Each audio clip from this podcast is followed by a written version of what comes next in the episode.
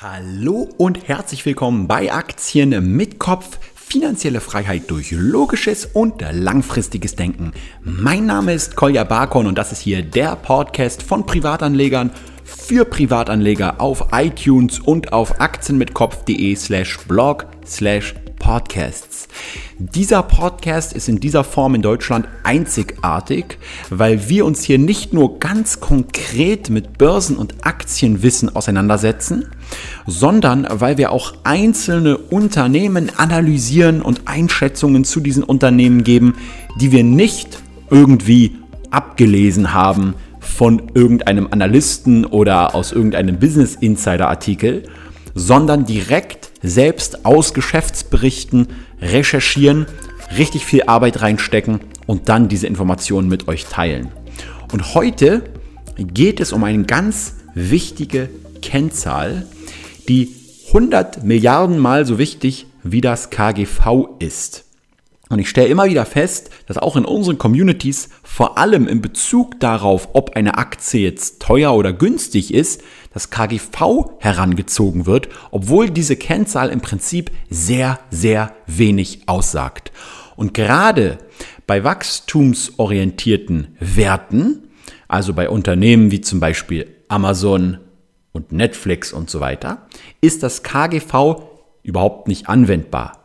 Dafür gibt es eine Kennzahl, die zwar für sich selbst auch noch nicht das Maß aller Dinge ist, die aber immerhin schon wesentlich hilfreicher ist als das reine KGV. Und ich spreche hier vom PEG Ratio, also Price Earnings Growth Ratio zu Deutsch, das Kurs-Gewinn-Wachstumsverhältnis. Und genau dieses werde ich euch heute im Podcast genauestens erklären. Aber bevor ich da jetzt loslege, wollte ich an diesem wunderschönen sonnigen Montag, nachdem ich auch schon trainiert habe und auch schon einen Kaffee getrunken habe und auch schon mit dem Hund draußen war, erstmal ein paar Aktien kaufen, um so richtig gut in den Tag zu starten. Ich bin jetzt auch schon eingeloggt hier in meinem DeGiro Broker, bei dem ich wunderbar internationale Aktien überall auf der Welt auch handeln kann. Ähm, für die, die sich wundern, da ich doch sonst immer die Comdirect benutze, stimmt auch, vor allem für Sparpläne, ETFs und so weiter halte ich Comdirect für einen super Broker, vor allem für Leute, die in Deutschland ansässig sind und noch nicht so viel Erfahrung haben. Die haben super viel Erklärungen auf ihrer Seite und so weiter. Aber die Giro ist ein wunderbarer Zweitbroker, vor allem wenn man dann größere Volumina auch hat in seinen Orders äh, und viel mit Einzelaktien an internationalen Börsen handelt, dann ist die Giro einfach eine super kostenlose Alternative. Ihr müsst allerdings wissen, dass ihr dann dort auch auf gewisse Services verzichten müsst. Zum Beispiel gibt es für ausländische Werte bei DeGiro sehr häufig keine Kursdaten. Das bedeutet, ihr müsst euch dann die aktuellen Kurse von einem anderen Kursdienstleister besorgen und ihr habt auch sonst einige Services, die ihr zum Beispiel bei der Comdirect habt, bei der DeGiro nicht. Und ihr habt auch zum Beispiel nicht so eine schöne Übersicht von euren ganzen Aktien. Das könnt ihr euch dann zum Beispiel mit dem kostenlosen Tool Portfolio Performance auch besorgen. Ich verlinke das alles mal unten in der in den Show Notes von diesem Blog. Aber jetzt will ich endlich meine Aktien kaufen und ich habe mich heute entschieden, mal ein kleines Experiment zu machen. Hier zusammen live mit euch. Ja, ich weiß nicht, ob äh, jemand schon mal jemals hier im deutschsprachigen Bereich in einem Podcast Aktien gekauft hat. Ich werde heute nämlich zum ersten Mal in meinem Leben nicht nur während eines Podcasts Aktien kaufen, sondern auch noch an der Irish Stock Exchange, an der ISI Aktien kaufen. Also die Iren, die haben nicht nur gutes Bier, die haben auch eine eigene Börse und äh, dort werde ich mir jetzt 350 Ryanair Aktien kaufen. Die fehlen noch in meinem Depot, damit ich eine schöne Runde 500 von der Anzahl habe und ich sehe auch, dass die Ryanair, äh, die irische Börse schon geöffnet hat. Schaut mal hier. So ist der Klang der äh, Glocke an dieser Börse. Und zwar, das ist eine richtig coole Seite, die ich gerade auch entdeckt habe. Die nennt sich stockmarketclark.com. Also einfach Stock Market Clark mit c.com. Ich verlinke die auch mal in den Show Notes auf dem Blog aktienmitkopf.de slash blog slash podcasts. Und da könnt ihr für alle internationalen Börsen immer genau schauen, hat die gerade auf oder hat die gerade zu? Und dann wird hier zum Beispiel noch so ein Countdown angegeben, dass die irische Börse noch genau 8 Stunden, 15 Minuten und jetzt nur noch 14 Minuten und 56 Sekunden geöffnet hat. Dann kann ich hier zum Beispiel gucken, okay, die NYSE New York die hat natürlich noch geschlossen. Die ganzen New Yorker schlafen alle noch. Wie sieht es in Tokio aus? Die Börse hat auch noch geschlossen. Und äh, wenn wir aber jetzt zum Beispiel sagen, wir wollen ein Hongkong Aktien kaufen, dann können wir das jetzt auch noch tun. Oder beziehungsweise schon, weiß ich gar nicht genau. Äh, die hat jedenfalls auch auf. So, irische Börse hat geöffnet. Wunderbar. Dann kann ich jetzt hier zurück zu meinem Broker gehen und werde jetzt hier schauen, okay, es sind insgesamt gerade 264 Aktien verfügbar zu einem Briefkurs von 18,18 Euro. Ähm, das bedeutet, ich werde, ja, jetzt sind sie gerade auf 354 Aktien gesprungen. Das heißt, oh, das ist immer so spannend, ja. Beim Aktienkaufen kommt irgendwie Weihnachten, Geburtstag und, und Ostern hier zusammen. Ich werde jetzt hier eine Limit Order aufgeben, gebe als erstes mal hier ein, wie viele Aktien ich haben will. Das sind genau 350 Stück. Habe ich hier schon die Ordermaske aufgerufen. Könnt ihr natürlich jetzt nicht sehen, aber ich hoffe, ihr merkt diese Spannung hier mit dabei. Und dann nehmen wir doch mal das Limit des Briefkurses 18,175 ist gerade der Briefkurs.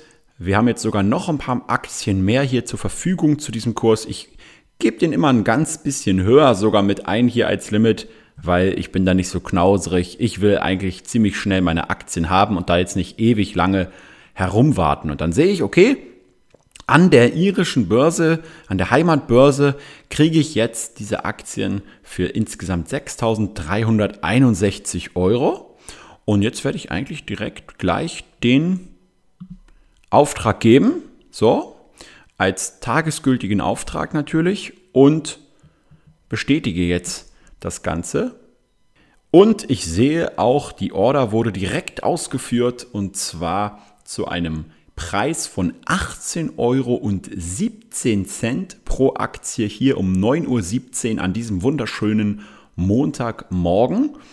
Und äh, für euch vielleicht ganz interessant, falls ihr mal irgendwann auch Aktien an der irischen Börse kaufen wollt. Ich werde mir jetzt natürlich noch anschauen, wie das mit den, Order, äh, mit den Ordergebühren und so weiter und den Transaktionsgebühren ausgefallen ist. Das müssen wir natürlich dann aber erstmal hier abwarten. Es steht meistens nicht gleich drin. Doch, hier haben wir es sogar direkt äh, mit drin.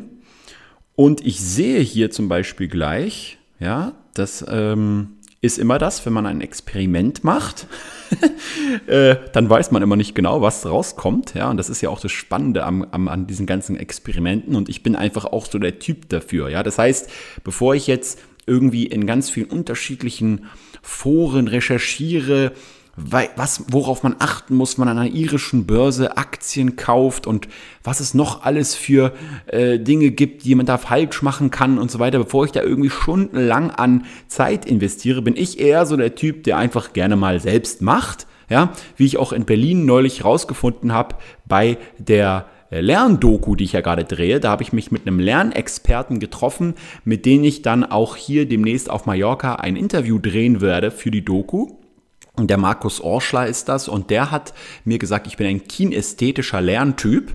Das heißt, ich bin jemand, der einfach anfassen muss und Dinge tun muss, um sie dann wirklich zu lernen. Und was ich jetzt hier gerade sehe, ist, ähm, dass ich eine Kommission von einerseits äh, 4 Euro gezahlt habe, dann aber nochmal 2,54 Euro dazugekommen sind. Ähm, und das also auf 6,54 Euro sich bezieht. Es ist allerdings so bei DeGiro, dass man auch für jede Börse, an der man handelt, irgendwie, wenn man zum ersten Mal dort handelt, diese 2,50 Euro oder irgendwie sowas dort zahlt und diese dann bei den nächsten Transaktionen über die gleiche Börse nicht mehr anfallen. Das war jedenfalls an der NYSE so. Als ich da das erste Mal Aktien gekauft habe in New York, sind auch so, so eine Extragebühren eingefallen. Die sind dann aber bei der nächsten Transaktion, als ich dort gehandelt habe, nicht mehr angefallen. Was ich jetzt noch ganz interessant äh, fand, und zwar, hier steht noch eine London Dublin Stamp Duty mit drin. Okay? Das heißt, alle Leute, die schon Erfahrung in diesem Bereich haben, in England und in Irland Aktien zu kaufen, die werden jetzt wahrscheinlich wieder sagen, tja, Kolja, da sieht man mal wieder, wie dumm du bist. Die hast du vollkommen vergessen. Ja, gebe ich auch zu. Ich mache, wie gesagt, ein Experiment auch, damit ihr natürlich davon lernen könnt und im Zweifel halt die Fehler, die ich mache, nicht macht. Ähm, ich habe jetzt hier gerade noch eine London Dublin Stamp Duty abgedrückt und jetzt haltet euch fest und zwar 63 Euro 60 habe ich jetzt gerade bezahlt. Für diese London Dublin, Dublin Stamp Duty. Und jetzt natürlich meine Aufgabe, erstmal herauszufinden, was ist denn das überhaupt für ein Käse und warum muss ich jetzt diese Stamp Duty zahlen? Äh, ja, jetzt wisst ihr auf jeden Fall, dass das äh, Aktien kaufen an einer irischen Börse mit etwas mehr Kosten verbunden ist. Jetzt unbedingt nicht extrem viel mehr, aber schon ein bisschen, weil äh, die Spreads waren auf jeden Fall geringer als die, die ich jetzt hier an Xetra bekommen hätte. An Xetra war auch zu diesem Zeitpunkt überhaupt gar nicht so viel äh, möglich, direkt zu kaufen. Aber ich werde jetzt mal rausfinden, was diese Stamp Duties genau sind und ob ich die denn jetzt auch beim Verkauf beispielsweise wieder zahlen muss oder ob die auch nur einmal anfallen. Und all diese Sachen sind ja dann wieder die Erkenntnisse, die man aus so einem Experiment direkt macht. Und jetzt, ja, haben wir direkt äh, zusammen mal Aktien gekauft hier von Ryanair und ihr konntet live dabei sein. Und jetzt werden wir natürlich zum eigentlichen Inhalt dieses Podcasts springen, nämlich dem PEG Ratio oder auf Deutsch Kursgewinn Wachstumsverhältnis.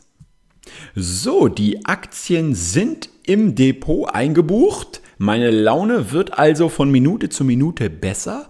Und bevor du dich jetzt fragst, Kolja, warum eigentlich hast du jetzt Ryanair-Aktien gekauft? Nun ja, dazu haben wir bereits einen Podcast explizit zu Ryanair gemacht. So drei, vier oder fünf Episoden vor dieser Episode kannst du also nochmal nachschauen, falls du nicht angehört hast. Und ich werde auch auf meinem Investitionskanal Kolja investiert auf YouTube noch diesen Monat ein ausführlicheres Video dazu machen, warum ich mich so entschieden habe. Ganz wichtig an dieser Stelle, ich bin Privatanleger und ich handle Aktien auf eigene Verantwortung, genauso wie das hoffentlich jeder von euch auch tut. Das heißt, die Unternehmen, über die ich spreche, von denen kriege ich natürlich jetzt kein Geld irgendwie bezahlt dafür, dass ich deren Aktien vorstelle oder so. Das würde ich nie machen. Ich treffe das aus eigener Entscheidung und das gilt auch nicht allgemein als Empfehlung für alle.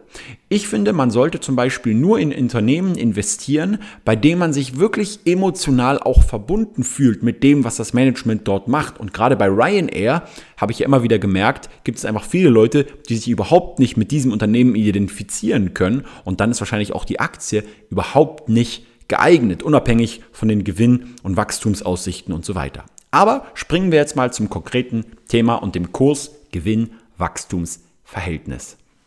Grundsätzlich, was ist das eigentlich? Das ist eine Bewertungskennziffer, vor allem für Wachstumsunternehmen.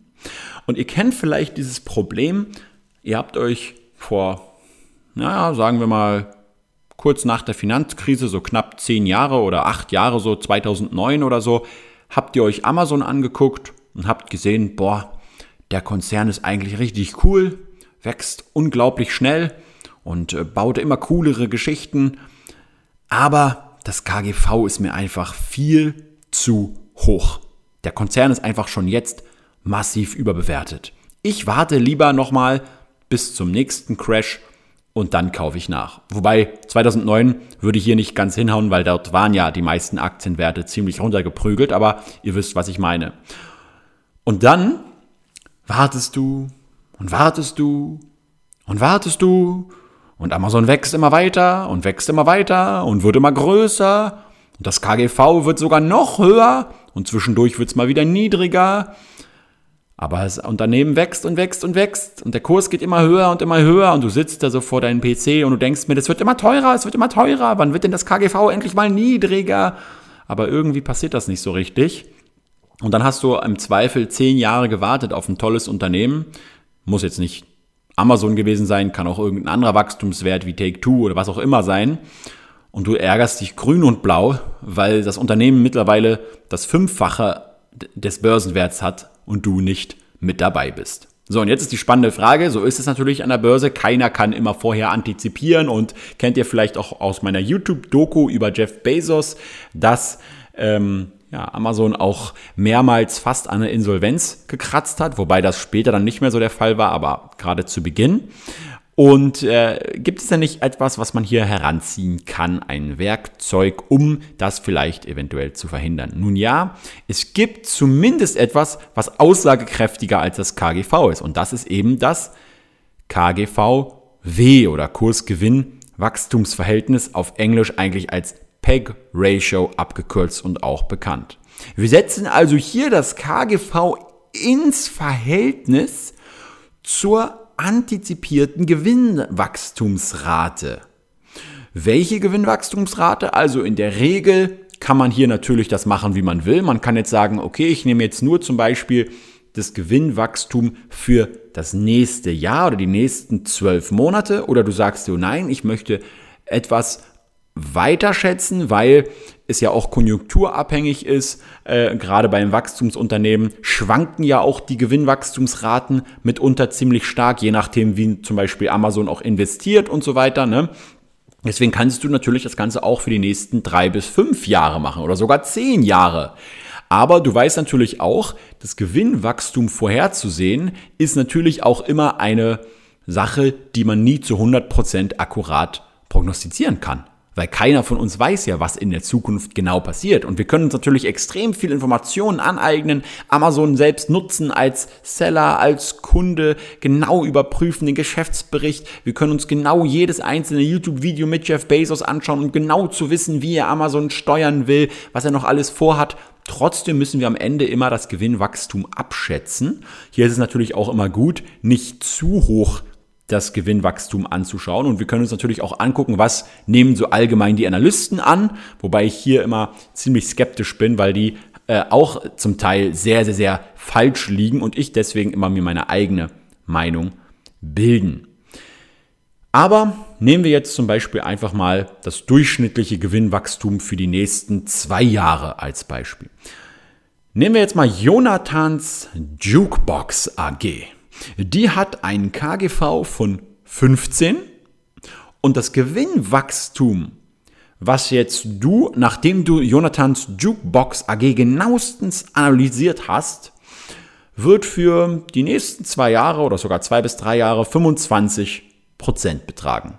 Warum? Du hast einfach das Unternehmen genau recherchiert, du hast gesehen, immer mehr Jugendliche und auch die ältere Generation fahren total auf Jonathans Jukeboxes ab und deswegen war die Gewinnwachstumsrate schon bei 35 Prozent, zwischendurch sogar bei über 50 Prozent und du schätzt etwas konservativer für die nächsten Jahre und gehst von 25 Prozent Gewinnwachstum aus. Und jetzt nimmst du dieses aktuelle KGV von 15 und teilst es durch die Gewinnwachstumsrate, die du ermittelt hast. Das heißt 15 durch 25, ganz einfach 0,6. Und alles, was jetzt unter 1 liegt, gilt hier im klassischen Sinne als unterbewertet.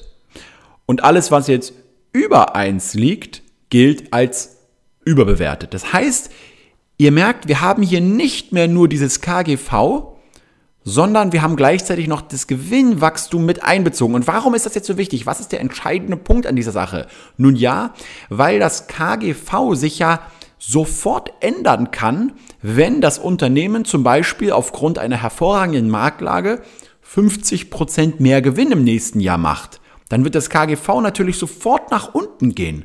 Andersherum kann es natürlich auch sein, dass wenn der Gewinn stark einbricht, sich das KGV wieder stark verändert.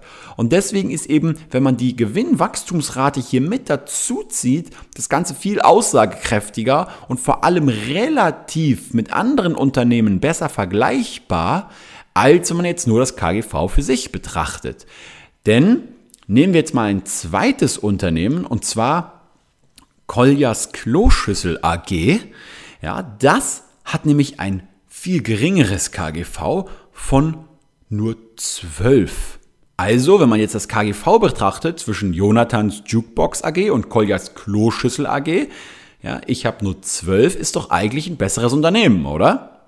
Nun ja, Du hast aber meine Kloschüssel AG genauestens überprüft, hast dir auch die sämtlichen Kloschüsseln in ihrer unterschiedlichsten Form, ja, mehr oder weniger theoretisch und praktisch getestet und hast herausgefunden, dass ja, das Gewinnwachstum schon etwas nachgelassen hat, ja. Also der Kloschüsselmarkt ist allgemein stark umkämpft, wie man ja weiß, und es gibt auch dort immer wieder Innovationen, die vielleicht äh, das, den Burggraben meiner Kloschüssel AG angreifen. Und deswegen antizipierst du nur ein Gewinnwachstum von 15% pro Jahr für die nächsten zwei bis drei Jahre. Und das würde dann bedeuten, KGV von 12 geteilt durch 15 ist gleich 0,8. Und dieser 0,8 Wert ist höher als der 0,6 Wert von Jonathans Jukebox AG. Und deswegen wäre, wenn wir jetzt nur das KGV W betrachten oder das PEG Ratio, die Koljas Kloschüssel AG teurer bewertet als die von Jonathan. Und deswegen ist es vielleicht nicht die bessere Investition. So, bevor wir jetzt weitermachen, ist es natürlich wichtig zu sagen, dass auch das PEG-Ratio für sich alleine natürlich noch keine Garantie dafür ist, dass du irgendwo ein hervorragendes Investment gefunden hast. Es spielt hier immer unfassbar viele unterschiedliche Faktoren mit hinein. Also du hast eine riesige Werkzeugkiste und jede, wenn du jetzt ein Haus bauen willst damit, dann brauchst du auch ganz viele unterschiedliche Werkzeuge und jedes kleine äh, jede kleine Börsenkennziffer oder Kennzahl oder Multiple ist immer nur ein Werkzeug, die am Ende das Haus baut. Ja, also verlasse dich auch nie auf nur eine Kennzahl, wenn es um den Kauf oder Verkauf von Aktien geht. Ja, wenn ich mir also Ryanair angucke, dann gucke ich mir vor allem den Burggraben an, dann gucke ich mir an, wie schaffen sie sich zum Beispiel gegen ähm, steigende Ölpreise zu hedgen, weil ja Ölpreise ein, ein ganz, ganz, also das, das Kerosin, was sie brauchen für, um die ganzen Flugzeuge hin und her zu fliegen, ja, ein sehr, sehr, sehr großer Teil der Umsatzkosten darstellt. Und all solche Dinge, dann muss ich mir das Geschäftsmodell generell angucken, muss mir angucken, wie sieht's bei den Mitbewerbern aus, kann ich mich mit der Unternehmensphilosophie ähm, auseinander, also ähm, ja, verbinden und identifizieren. Und all diese Sachen kommen ja am Ende insgesamt zusammen. Aber jetzt zeige ich euch mal eine interessante Sache, die nämlich auch für Ryanair gesprochen hat. Ryanair wird an der Börse konventionell wie viele andere Aktiengesellschaften im Airline-Betrieb bewertet, nämlich mit einem relativ geringen KGV. Ryanair selbst ist ja auch bereits die größte Airline, was Marktkapitalisierung angeht, in Europa. Okay? Und das aktuelle KGV, wenn man jetzt den Gewinn von 2017 äh, nimmt, ist so ungefähr zwischen 12 und 13 aktuell. Ja, also auf dem KGV von ähm, 13 müssen wir jetzt also uns anschauen, wie ist eigentlich die Gewinnwachstumsrate von Ryanair? Und wenn ihr hier mal bei Finanzen.net oder bei Morningstar reinschaut, ja, da gab es natürlich in den letzten Jahren auch mal so ein paar Sonderfaktoren durch den Verkauf von einer Airline. Die darf man natürlich jetzt hier nicht direkt so mit einrechnen, sonst macht man auch wieder eine Milchmädchenrechnung.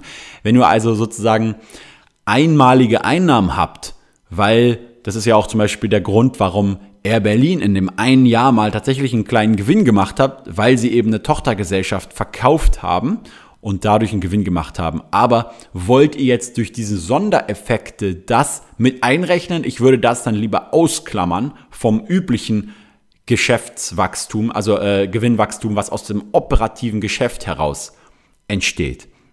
Und hier haben wir bei Ryanair aber insgesamt trotzdem eine durchschnittliche Wachstumsrate in den letzten fünf Jahren von fast 20 oder sogar teilweise mehr Prozent. Okay, und wenn ich jetzt das niedrige KGV von 12 oder 13 teile durch die Wachstumsrate, die ich auch für die nächsten Jahre noch angehe, die sehe ich jetzt nicht mehr bei über 20 Prozent.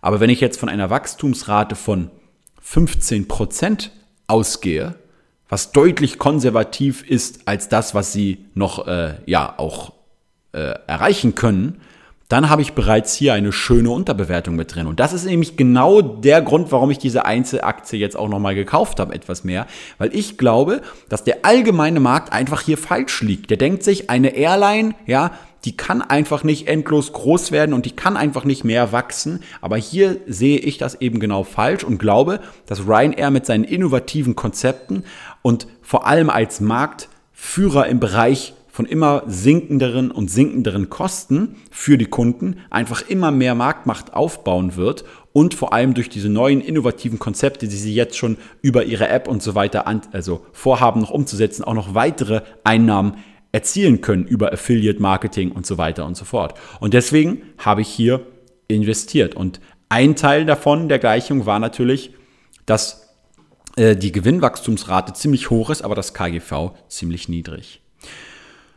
So, ganz wichtig am Schluss noch, ich habe ja schon euch gewarnt, dass natürlich nicht ähm, das KGVW alleine ausreicht. Wie sieht es natürlich jetzt bei Dividendenunternehmen aus? Hier könnt ihr dieses PEG-Ratio in der Regel nicht so einfach anwenden, weil es wäre so ein bisschen unfair, ehrlicherweise, weil viele Dividendenzahler haben ja gar nicht mehr dieses Wachstum vor sich was wir gerne hätten.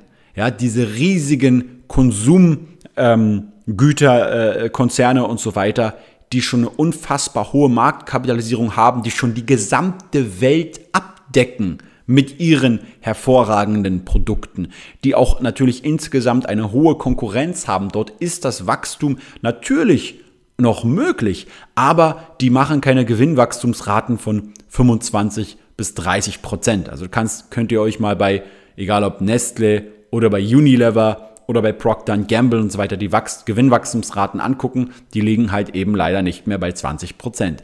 Aber dafür zahlen sie eben eine Dividende. Und jetzt wäre es natürlich unfair diesen Konzernen gegenüber, das wäre schon wieder fast eine Diskriminierung, ja, wenn ihr einfach deren KGV nehmt und dann das Gewinnwachstum von den ähm, ja, heranzieht und das teilt und dann sagt, ja, die Konzerne sind eigentlich total überbewertet. Und ich mache das jetzt mal an kurzen Beispiel hier durch, damit ihr wisst, was ich meine. Der Konzern Abertis Infrastructuras, äh, der unter anderem in Spanien, Frankreich, aber auch in Südamerika, in Brasilien zum Beispiel tätig ist und Mautstraßen betreibt.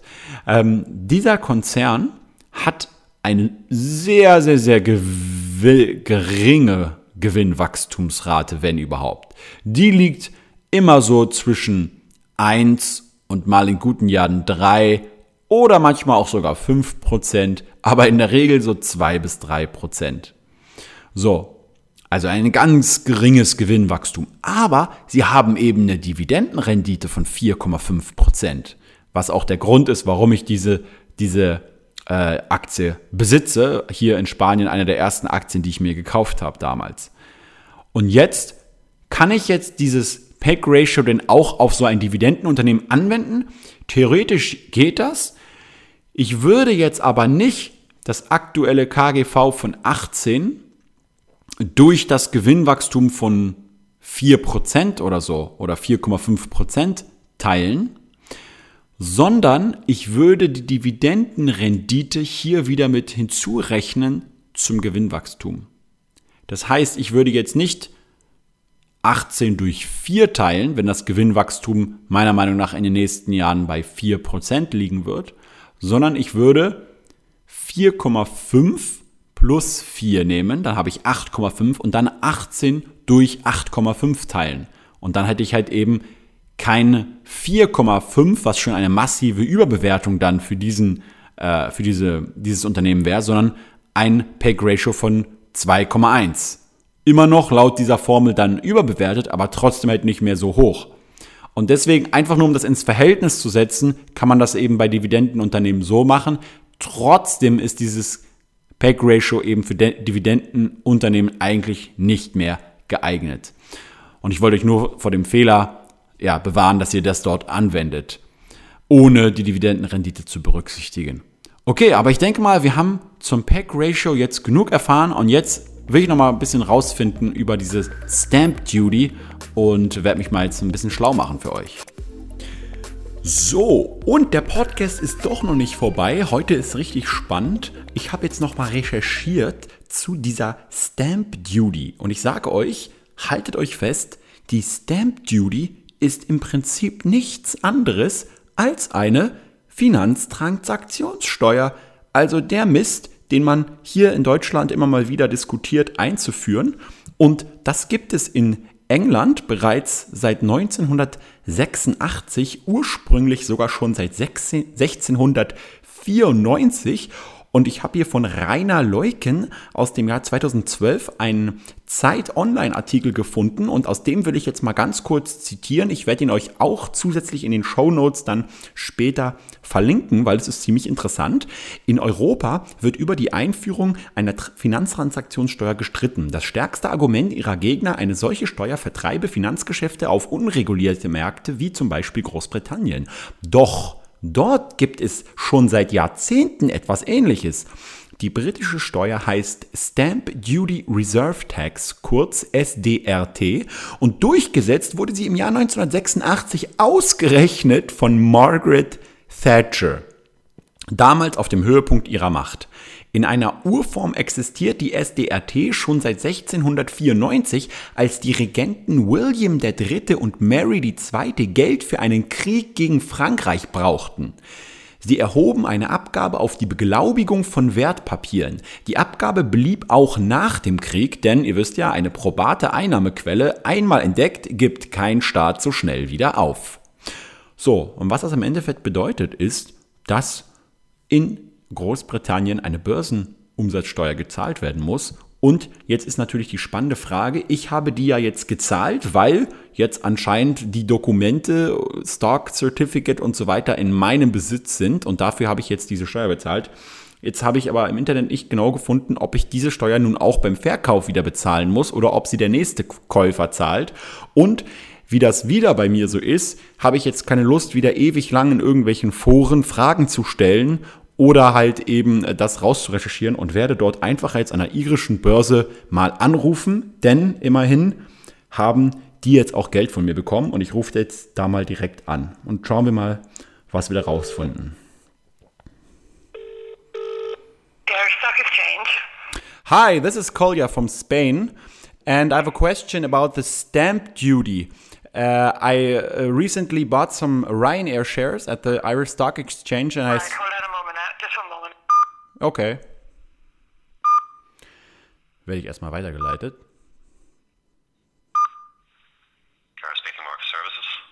Hi, this is Kolja from Spain. I just have a short question about the stamp duty. Um, I paid some a stamp duty for buying Ryanair shares at the stock exchange, and I would like to know if I pay the stamp duty when I sell the shares also, or that the new buyer uh, pays the tax. Contact the revenue here in Ireland. Mm-hmm. When it comes to stamp duty, best to, best to contact the revenue commissioners as opposed to the stock exchange. Okay. The revenue. The, yeah, the revenue. Yeah. Okay. Um, the website is www.revenue.ie. Revenue.ie. Okay. Yeah, and within that there's stamp duty sections um, that you're able to contact uh, and, and, ask questions. Okay. I'm going to try and pull up a number just while I'm on the call if that might help you as well. I'll figure the number out on the website, no problem. You sure? Yeah. Yeah. Thank you, sir. Thank you. All the best. Bye bye. Thanks. Bye. Okay. Hm. Also, die könnten mir jetzt selbst an der irischen Börse nicht beantworten, ob ich die Stamp Tax oder Stamp Duty oder wie auch immer die diese äh, sozialistische Steuer nennen wollen, ja, äh, nennen äh, beziehungsweise ob ich die auch jetzt beim Verkauf zahle. Und jetzt soll ich zu revenue.ie. Ich komme jetzt schon fast vor wie Scotland Yard hier. Was ist denn das überhaupt? Irish Tax and Customs. Aha.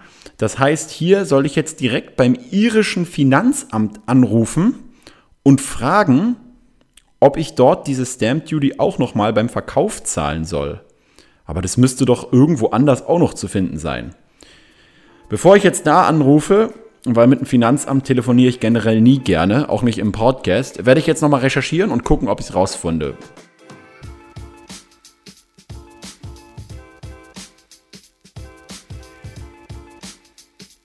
Weitere 15 Minuten später habe ich nun endlich die Antwort gefunden, die äh, ja meine positive Aktienstimmung so ein bisschen jetzt trübt am Ende des Podcasts. Und zwar habe ich herausgefunden, dass in Irland diese Stempelsteuer sowohl beim Kauf als auch beim Verkauf anfällt. Und jetzt äh, haltet euch mal gut fest, denn diese Steuer beträgt 1% von meinem Ordervolumen. Das bedeutet, ich habe jetzt gerade, habe ich euch ja gesagt, 63 Euro bezahlt und das ist ja genau ein Prozent von diesen 6.300 noch was, die ich für diese 350 Ryanair-Aktien bezahlt habe. Und jetzt rechnen wir das Ganze mal durch. Nehmen wir mal an, die Ryanair-Aktie entwickelt sich so, wie ich mir das vorstelle in den nächsten Jahren. Und ich entscheide mich, sie irgendwann zu einem Preis von 30 Euro pro Aktie zu verkaufen. Ich habe ja an der irischen Börse jetzt gerade 350 Stück gekauft. Das heißt, würde ich sie für 30 Euro verkaufen pro Aktie, hätte ich dann einen, äh, eine Summe von 10.500 ähm, ja, Euro. Und darauf müsste ich dann wieder die Stempelsteuer zahlen von 1%. Das heißt, ich müsste dann beim Verkauf wieder 100 und 5 Euro Steuern abdrücken beim Verkauf. Das heißt, mein Fazit aus dieser ganzen Geschichte, aus diesem Experiment, ich werde nie wieder an dieser Börse Aktien kaufen ähm, und diese Ryanair-Aktien natürlich ziemlich lange halten, ja.